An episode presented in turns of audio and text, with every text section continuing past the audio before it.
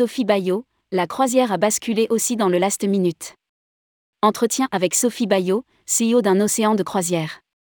À côté de l'offre mass market, un océan de croisière, UOC, poursuit sa politique de mise en avant diversifiée des armateurs, en travaillant avec des compagnies nouvelles et des produits privilégiant l'authenticité, la diversité, l'élégance, le confort ou l'éco-responsabilité.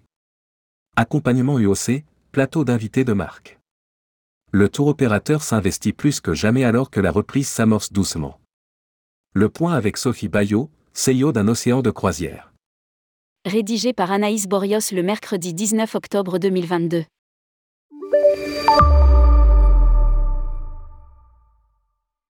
Tourmag.com, la crise liée à la pandémie de Covid-19 a-t-elle changé les exigences de vos clients? Sophie Bayot, mon sentiment, c'est que cette crise, que nous n'avons pas complètement fini de traverser, a changé le profil des consommateurs tourisme en général. Nous avons l'impression que ce phénomène est passager car il est arrivé en réaction à la pandémie, mais je dirais que c'est plus que passager et que cela va dessiner les contours d'un consommateur de voyage très différent de l'image que l'on n'avait de lui avant la pandémie. Quant au secteur de la croisière, il a été impacté de plein fouet par l'arrêt pur et simple des activités d'exploitation des navires.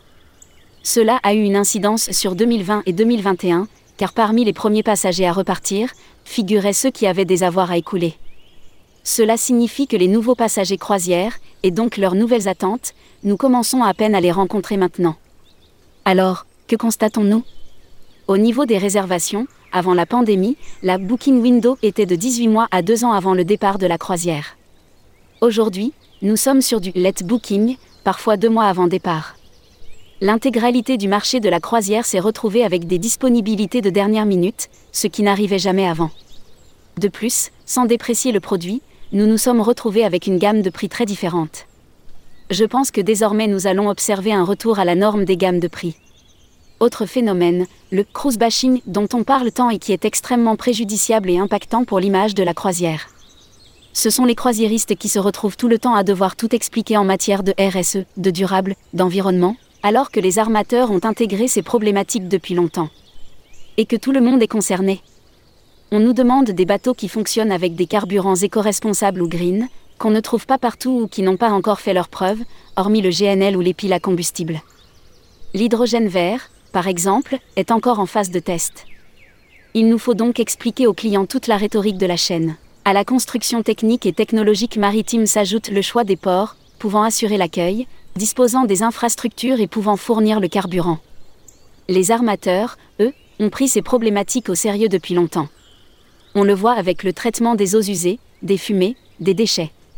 Mais aussi par leur politique d'éco-responsabilité humaine. En effet, toutes ces compagnies donnent au personnel qu'elles embauchent un métier, un salaire, une formation. Cela permet à plein de gens de s'élever et contribue aux économies locales. Tourmag.com, que fait UOC de son côté pour lutter contre ce cross-bashing Sophie Bayot, étant donné que le consommateur est plus attentif à ce qu'il a envie de réserver, nous donnons sur notre site toutes les informations RS des compagnies avec lesquelles nous travaillons, en expliquant ce que chacune fait. Nous mettons aussi en avant des navires de dernière génération, le Rotterdam pour Holland America Line, le Sylvia Earl pour Aurora Expedition, ceux de Scenic Cruise, le Seabourn Venture.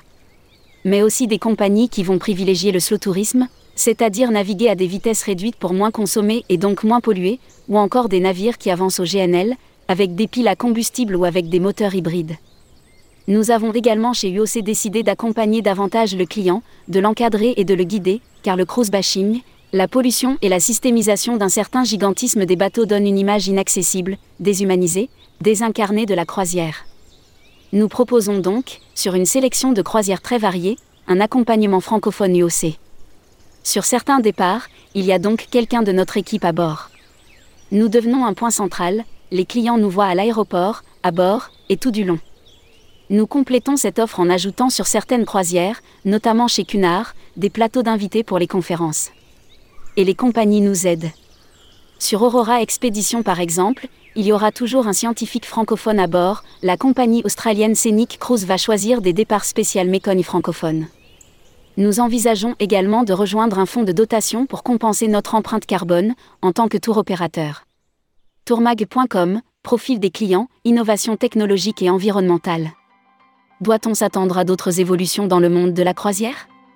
Sophie Bayot, Je pense qu'il y a des zones qui vont être davantage mises en valeur dans les années qui viennent, l'Écosse, l'Irlande et le nord de l'Europe en général. Ce sont des zones intéressantes. Et puis, le secteur a atteint ses limites en termes de taille des navires, il ne faut pas croire que l'on va construire des unités encore plus grandes. Au contraire, nous allons construire des bateaux différemment, avec une décrue du nombre de cabines à bord, par exemple. Ce qui peut arriver en revanche, c'est une redistribution des cartes, des marques, des navires. Je ne serais pas surprise que dans 5 à 10 ans les compagnies fusionnent, que des consortiums se créent, que des flottes se partagent. La croisière, dans son évolution pourrait sans doute, petit à petit, présenter un nouveau visage. Il n'est pas impossible que les acteurs d'aujourd'hui ne soient plus forcément les acteurs de demain, et que, à l'instar de compagnies françaises de croisière, CFC ou d'Explory, on recycle. Mais tout cela dépendra du consommateur, des avancées en termes de développement durable, des escales. Prenez par exemple l'île de Majorque. Il n'est pas impossible que dans quelque temps, la destination demande aux compagnies qui souhaitent des allotements d'être complètement green. Cela va redistribuer les cartes. Et puis, il faut que nous revenions à un niveau de croisiériste suffisant et sur ce thème-là, je pense que la France est à la traîne par rapport aux Américains ou à d'autres clientèles européennes.